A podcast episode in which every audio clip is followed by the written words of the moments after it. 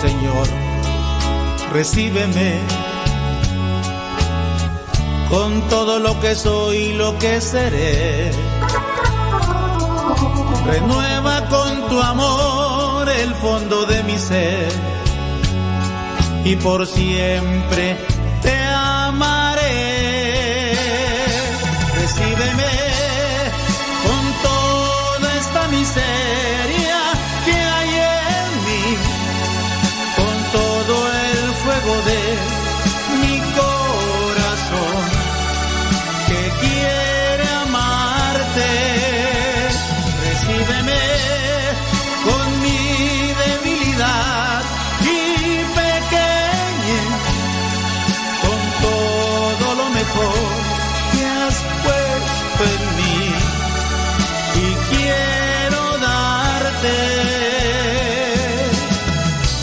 por las manos de María. Tómame transfórmame. Aquí estoy Señor. Transfórmame. Una ofrenda viva quiero ser. Concédeme sentir el fuego de tu amor y en amor te serviré. Recíbeme con toda la miseria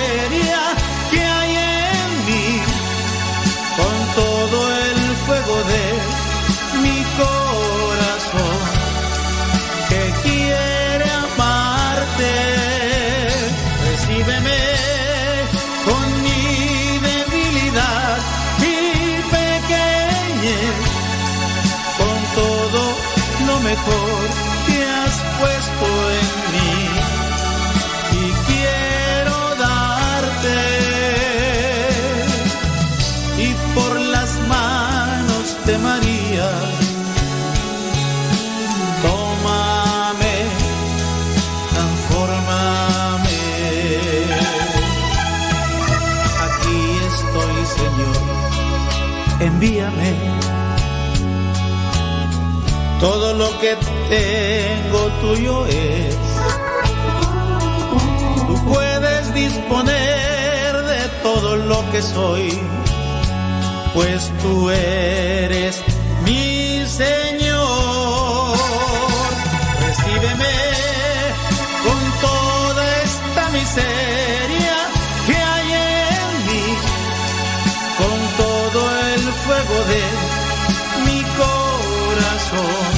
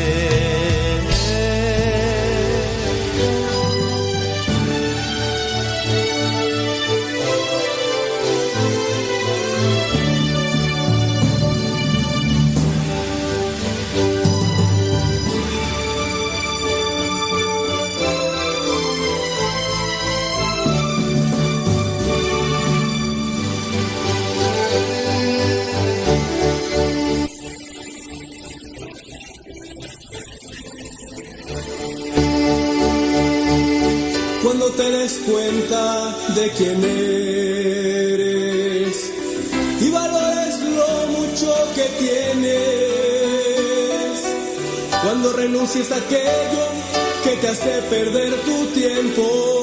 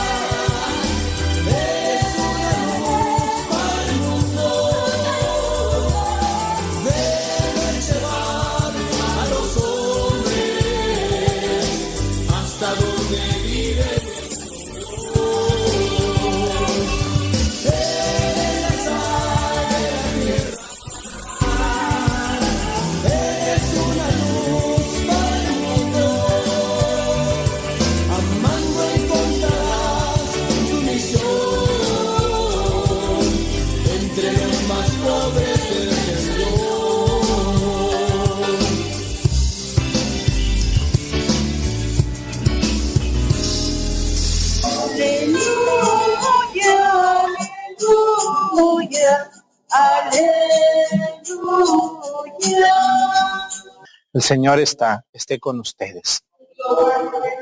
Lectura del Santo Evangelio según San Juan.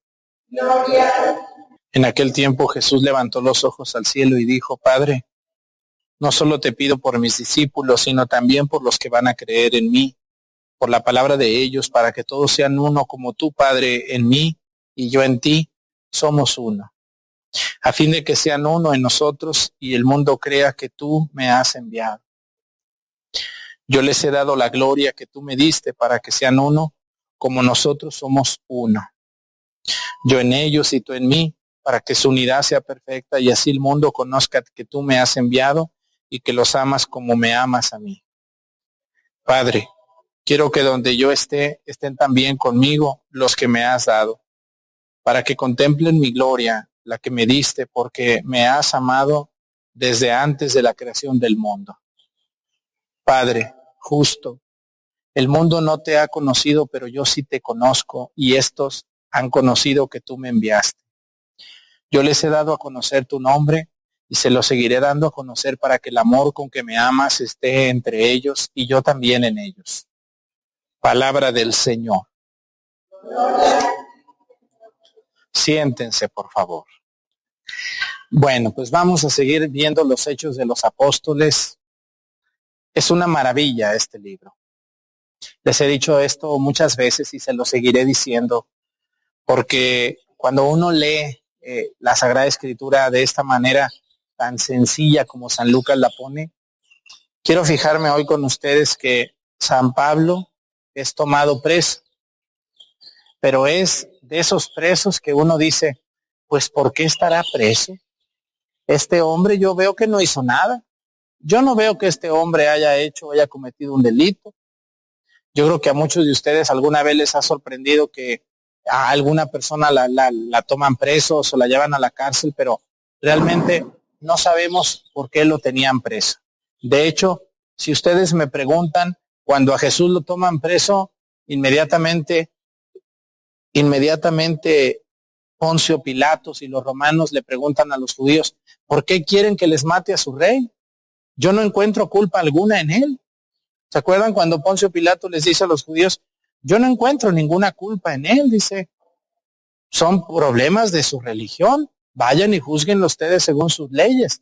Pero como los judíos lo querían matar y no podían porque el imperio romano que los dominaba decía, todo pueblo puede juzgar a sus ciudadanos de acuerdo a sus propias leyes, pero ningún pueblo puede mandar a matar a alguien sin la autorización del procurador romano en cada provincia. Entonces, los judíos querían matarlo, pero no podían. Por eso tuvieron que recurrir al procurador y por eso el procurador dice, yo no encuentro en él ningún delito. Hoy se vuelve a repetir la historia. Fíjense, San Pablo, antier estaba en Mileto, Ayer estaba en Éfeso, según las lecturas, y hoy está en Jerusalén. No quiere decir que lo hayan trasladado de un, esto quiere decir, las lecturas así están puestas, pero claro que esto se llevó días o meses de un lugar a otro para poder trasladarse. No era como nosotros que en un día vamos a un lugar y a otro y a otro. ¿Correcto? La narración de la Biblia, claro que no es una narración cronológica con tiempos y fechas, ¿no? Es una narración preciosa pero no es una narración de un día y otro y otro y otro. No.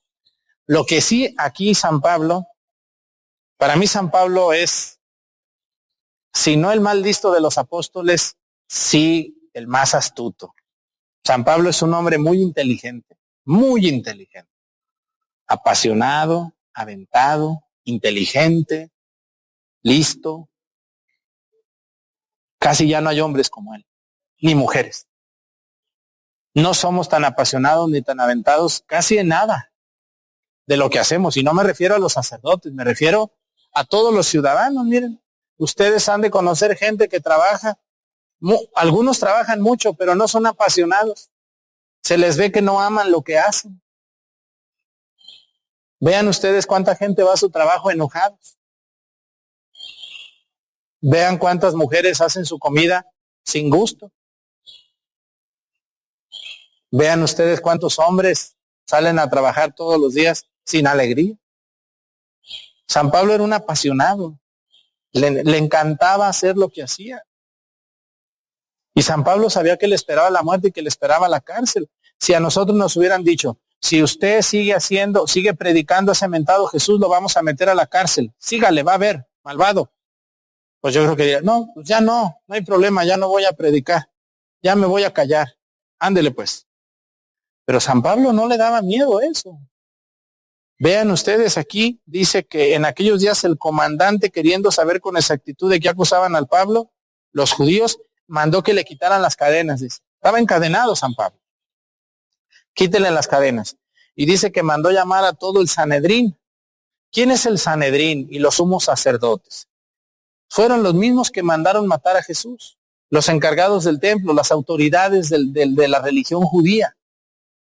Los mismos que mataron a Jesús ahora fueron llamados por el comandante romano. ¿Mm?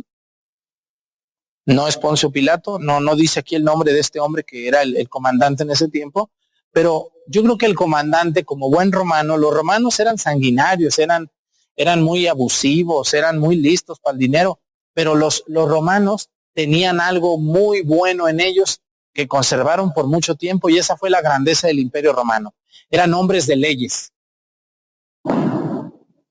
Y los romanos conocían la ley y la hacían valer, cosa que nos hace falta mucho en México. Y el comandante romano, pues vio a San Pablo, yo creo que lo vio buen tiempo y dijo, bueno, este hombre no mata una mosca. Lo, lo quieren matar nomás porque predica un mentado Jesús, pero pues eso no es ningún delito.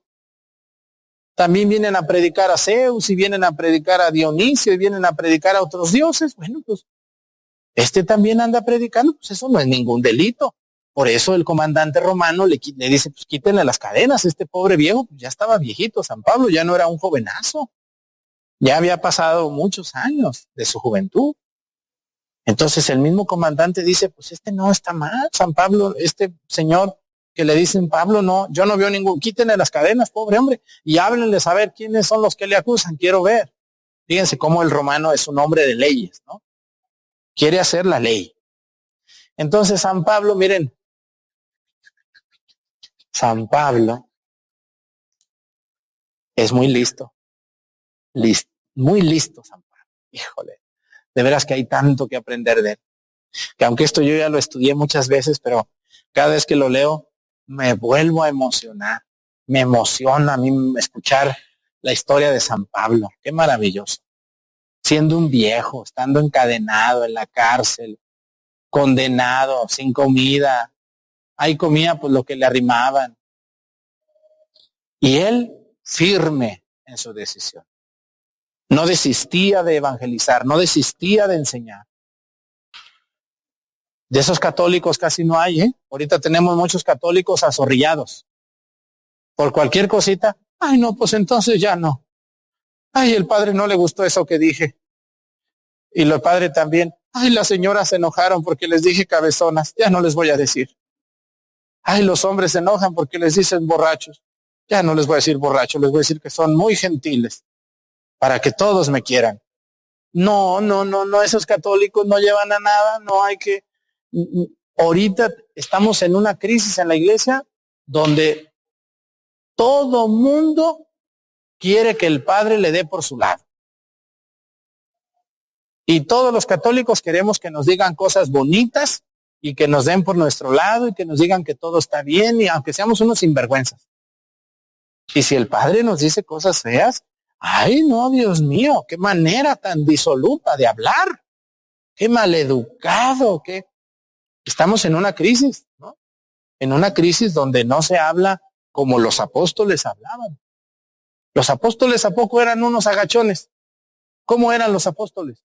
¿Cómo era Cristo? Cuando les dijo raza de víboras, no, no les digas así. Pobrecitos, se van a, mejor diles raza de venaditos, para que se oiga bonito. Ay, sí, mejor raza de venaditos. Cristo no era así. Cristo decía la verdad. Y, a mí la gente que dice la verdad con sinceridad, con caridad, pues lo hace muy bien. Ustedes enséñense a decir la verdad sin llegar a ofender.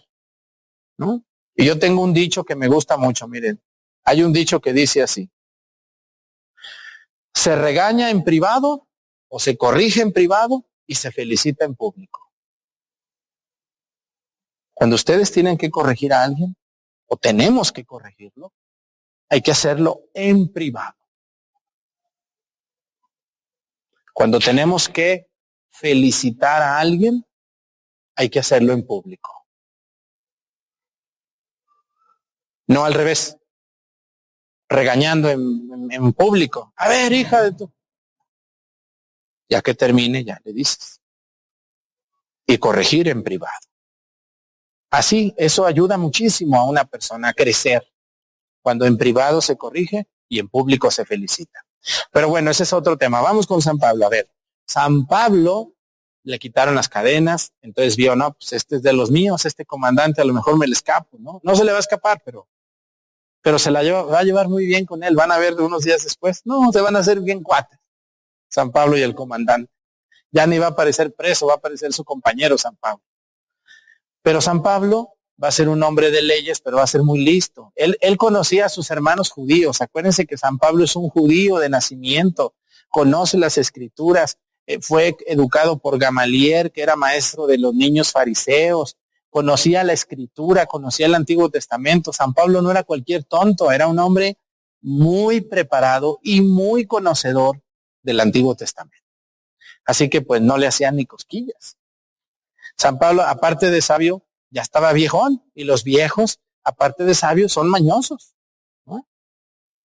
Entonces San Pablo dijo, me van a traer al Sanedrín. ¿Cómo le voy a hacer con estos malvados? Bueno, pues San Pablo es muy listo. Fíjense que en el Sanedrín había dos corrientes. Todos eran sacerdotes, todos eran, eran parte del consejo que gobernaba la iglesia, bueno, a, la religión judía en ese tiempo, al templo de Jerusalén, porque estamos en Jerusalén, y dentro del Sanedrín había dos corrientes, los fariseos y los saduceos, dos corrientes. Como hoy son los FIFI y cuáles otros son? Los chairos en México o los conservadores y los liberales, ¿no? Gobiernan México, pero hay conservadores, hay liberales, ¿no? O neoliberales, y es un pleitazo siempre. Nunca se ponen de acuerdo. Bueno, pues el Sanedrín tenía dos, dos partes, fariseos y saduceos. ¿Y cuál era la diferencia? Que los fariseos decían que había la resurrección de los muertos y que había un mundo espiritual después de esta vida. Y los saduceos no. Los saduceos decían, te mueres y ahí se acabó todo. Ya no hay almas, ni hay espíritus, ni hay cielo, ni hay infierno, ni hay nada. Era como una división. Entonces San Pablo dijo, de aquí soy. Y los que iban a ir a juzgar a San Pablo le dijeron, a ver, dinos por favor algo. Y San Pablo dice, hermano, yo soy fariseo, hijo de fariseos. ¿Me quieren juzgar porque espero la resurrección de los muertos? Y pues los saduceos se pusieron así como los, como cuando les tiemblan los dientes a los niños enojones. ¿Y los han visto a los niños? Los saduceos quisieron casi ir a matarlo y los fariseos a defender. Y lo que iba a ser un juicio para San Pablo terminó siendo un pleito entre ellos. San Pablo les picó la cresta a los dos gallos bravos y, y en lugar de que se pelearan con San Pablo, se dieron entre ellos picotazos. Entonces el comandante cuando vio que esto era un descontrol, que se andaban casi matando por San Pablo, entonces el comandante dice, agárrenme a Pablo y sáquenlo de aquí, llévenselo ya al calabozo. Vámonos ya. Se salvó San Pablo. Vean qué listo es San Pablo. ¿Cómo ven de listo San Pablo? En lugar de que le hicieran algo a él, él los puso entre ellos. Por eso yo les digo que a veces cuando evangelizamos debemos de ser así, causa de contradicción. O sea, que uno se contradiga con otro a veces. Que Cristo dice, yo soy causa de contradicción. ¿No? Y causa de conflicto, pero para bien, para bien. San Pablo lo causó. ¿Y qué logró San Pablo? Que lo liberaran, que lo, sacaron de ahí. Y lo van a llevar a un calabozo y de ahí lo van a llevar a lo que va a ser Cesarea Marítima. Allí va a estar un tiempo en la cárcel y después en un barco se va a ir hasta Roma. Por eso al final dice, en la noche siguiente se le apareció el Señor a Pablo, Cristo, y le dijo, ten ánimo, Pablo. Yo creo que lo vio triste, cansado. Ten ánimo, Pablo dice, porque así como en Jerusalén has, testimoniado de mí, así también tendrás que darlo en Roma, Pablo. Ánimo, no te canses, porque ahora vas a ir a Roma a predicar sobre mí. Qué precioso ejemplo de Pablo. Así que ustedes y nosotros, cuando, cuando vean que los sacerdotes le echamos ganas y les ayudamos, ayúdenos ustedes, también defiéndanos. Defiéndanos de las garras de esa gente que se asusta con una predicación así. Yo me da mucha tristeza ver cómo hay gente que se admira mucho de mí, pero no se admiran de ellos mismos.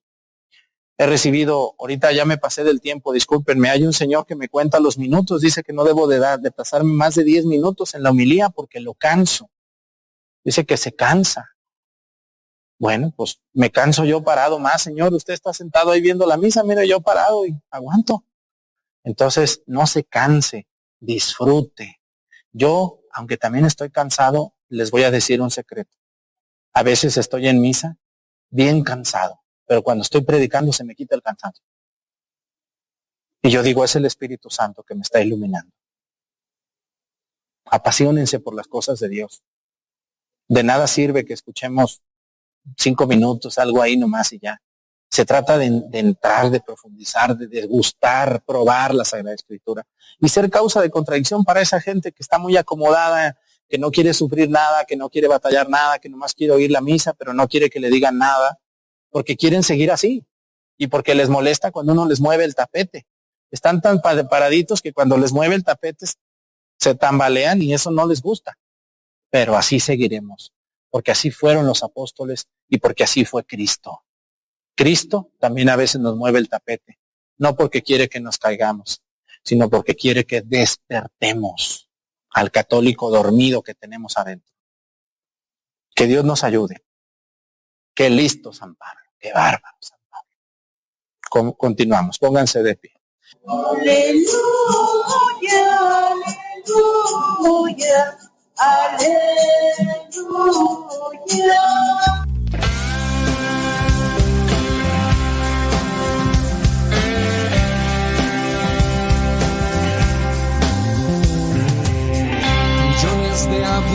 Mueren al año, lo sé. Y millones de peces en los mares también. Aire asfixiado, mares manchados. Y nadie quiere ver contaminación, es destrucción. Miles de bosques se talan al año, lo sé y miles de especies se extinguen también. Campos desiertos, clima alterado y nadie quiere ver deforestación, es desolación. El hombre es depredador y él mismo es la presa.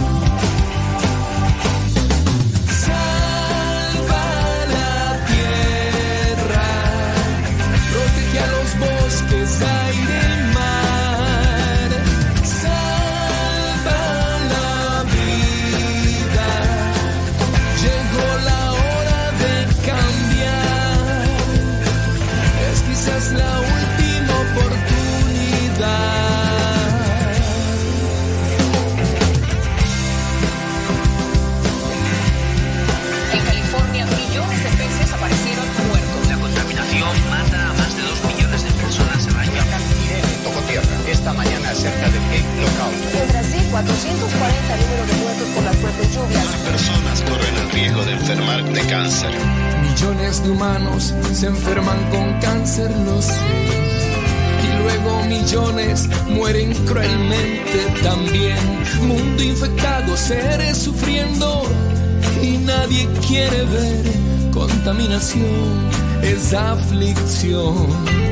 El hombre es depredador y él mismo es la presa.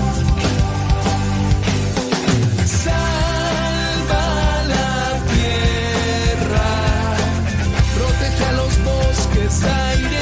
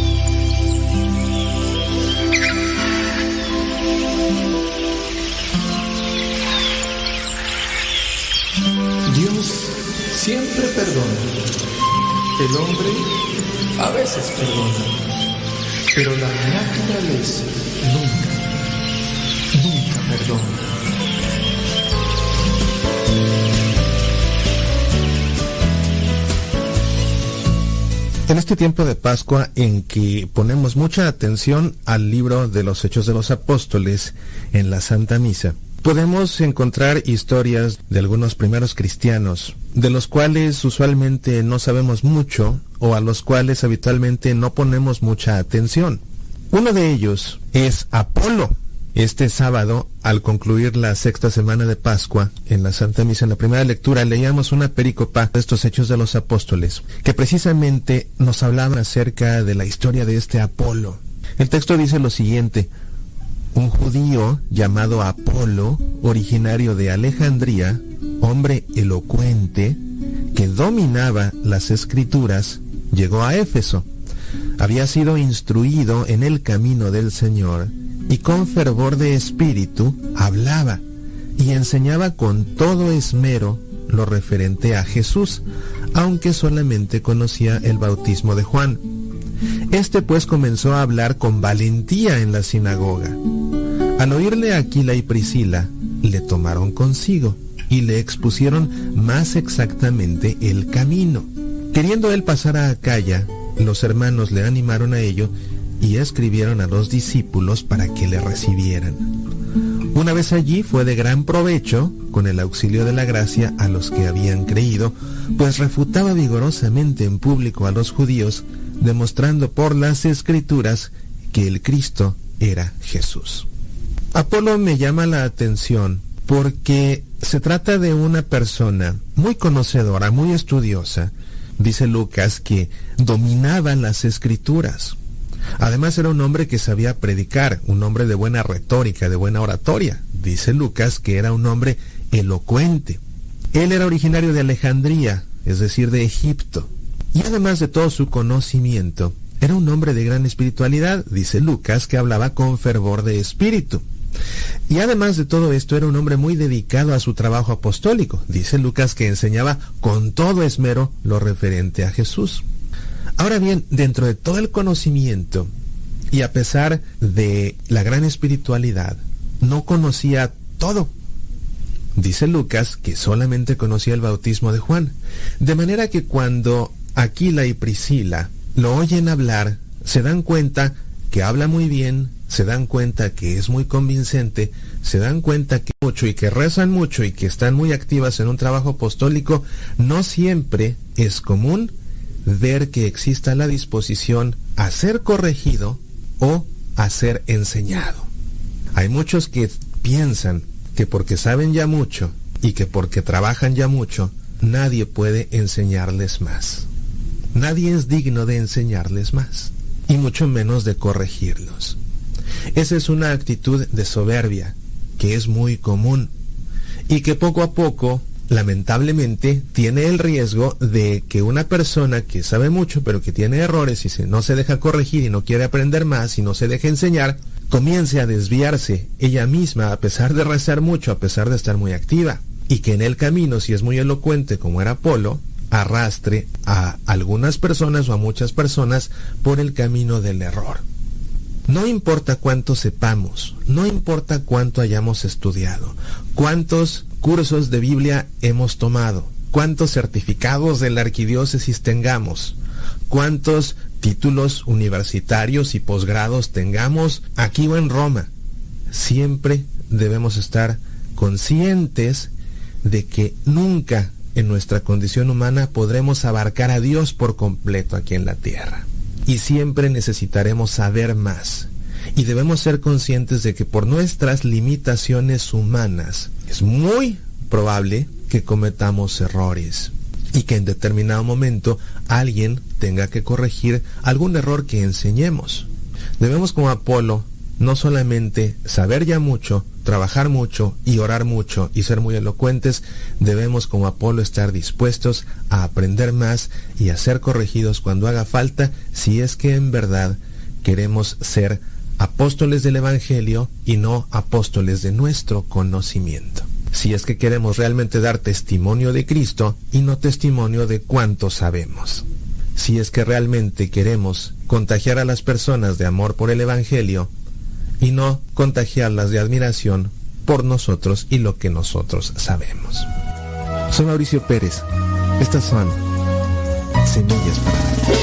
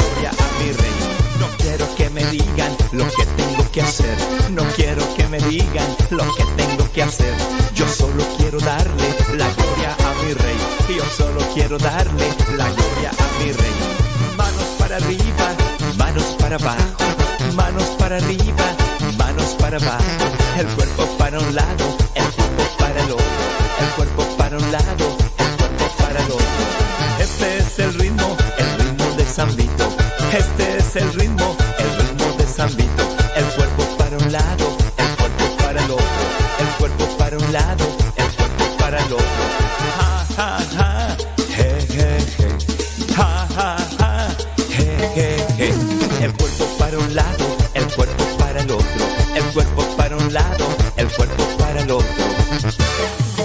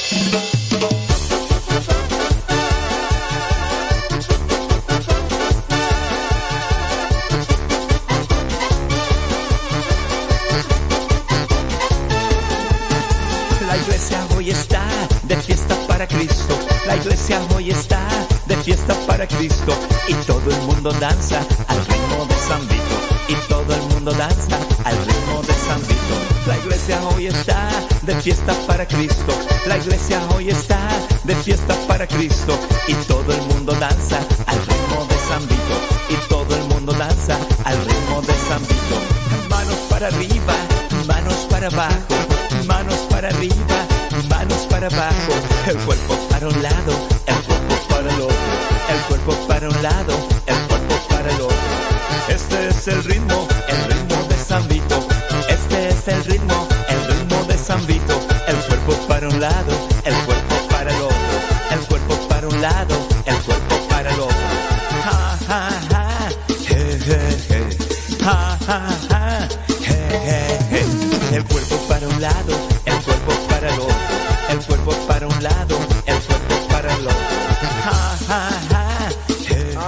cochino internet, hombre, cómo nos está fallando, cómo está falla y hombre.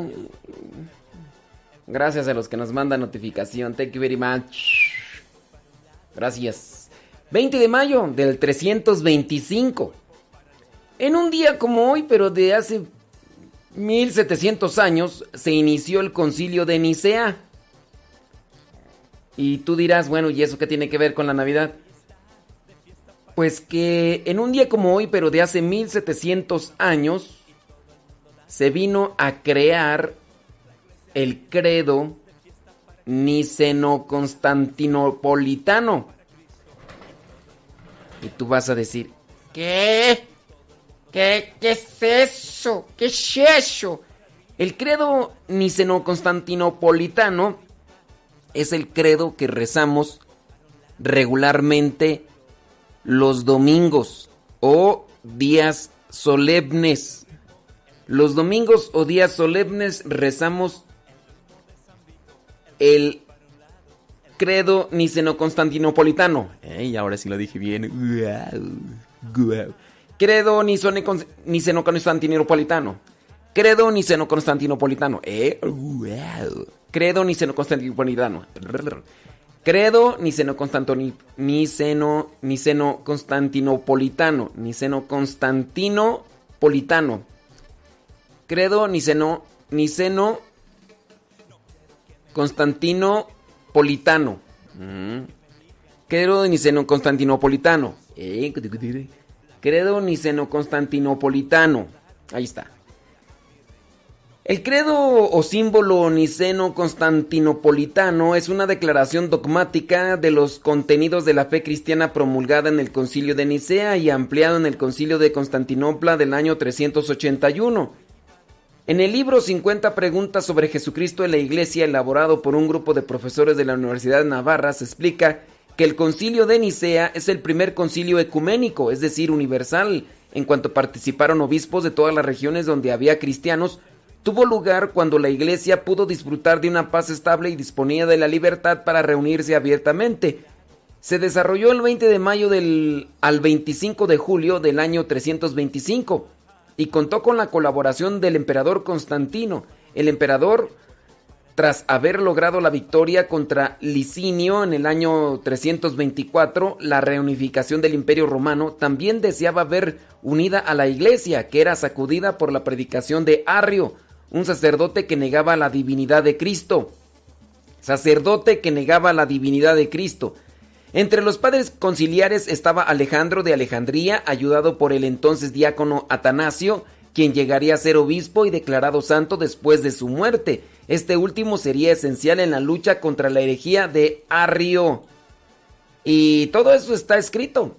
O sea, son documentos que están ahí presentes para que nosotros podamos conocer desde los orígenes de la iglesia. En el concilio cuando Eusebio de Nicomedia, partidario de aquel sacerdote llamado Arrio, tomó la palabra para decir que Jesucristo pues no venía de una naturaleza divina. La mayoría de los asistentes notaron que esa doctrina traicionaba la fe recibida de los apóstoles. Para evitar la confusión, los padres conciliares decidieron redactar sobre la base del credo bautismal de la iglesia de Cesarea un símbolo de fe llamado credo, que reflejaría la confesión genuina de la fe recibida y admitida por los cristianos desde los orígenes.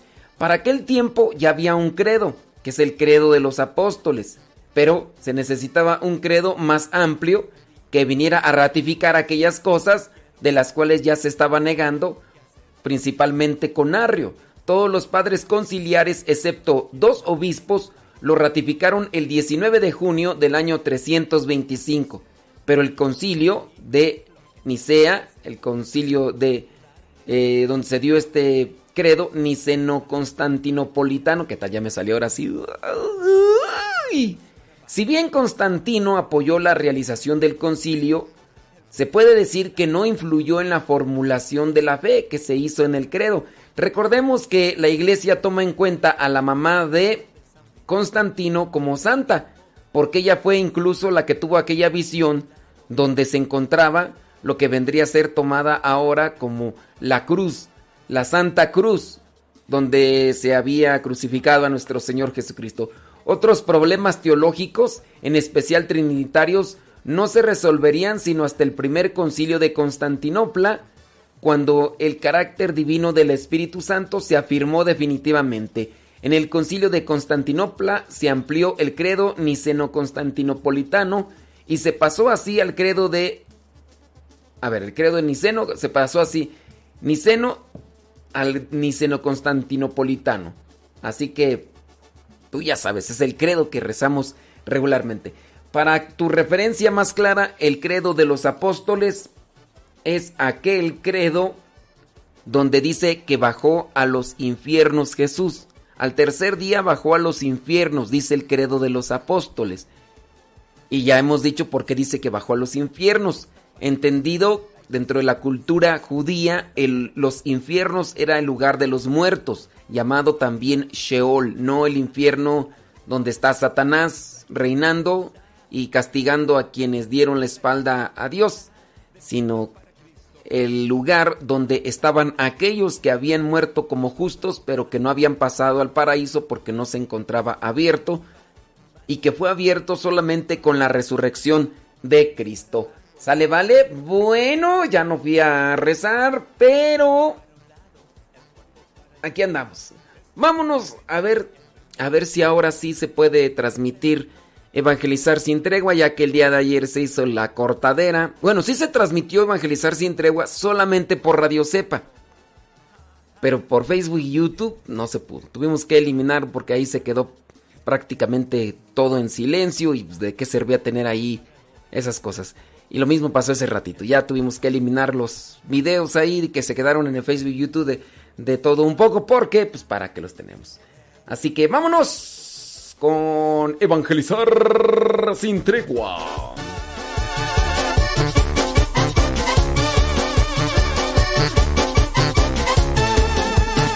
La iglesia hoy está de fiesta para Cristo. La iglesia hoy está de fiesta para Cristo. Y todo el mundo danza al ritmo de San Vito. Y todo el mundo danza al ritmo de San Vito. La iglesia hoy está de fiesta para Cristo. La iglesia hoy está de fiesta para Cristo. Y todo el mundo danza al ritmo de San Vito. Y todo el mundo danza al ritmo de San Vito. Manos para arriba, manos para abajo. Manos para arriba, manos para abajo.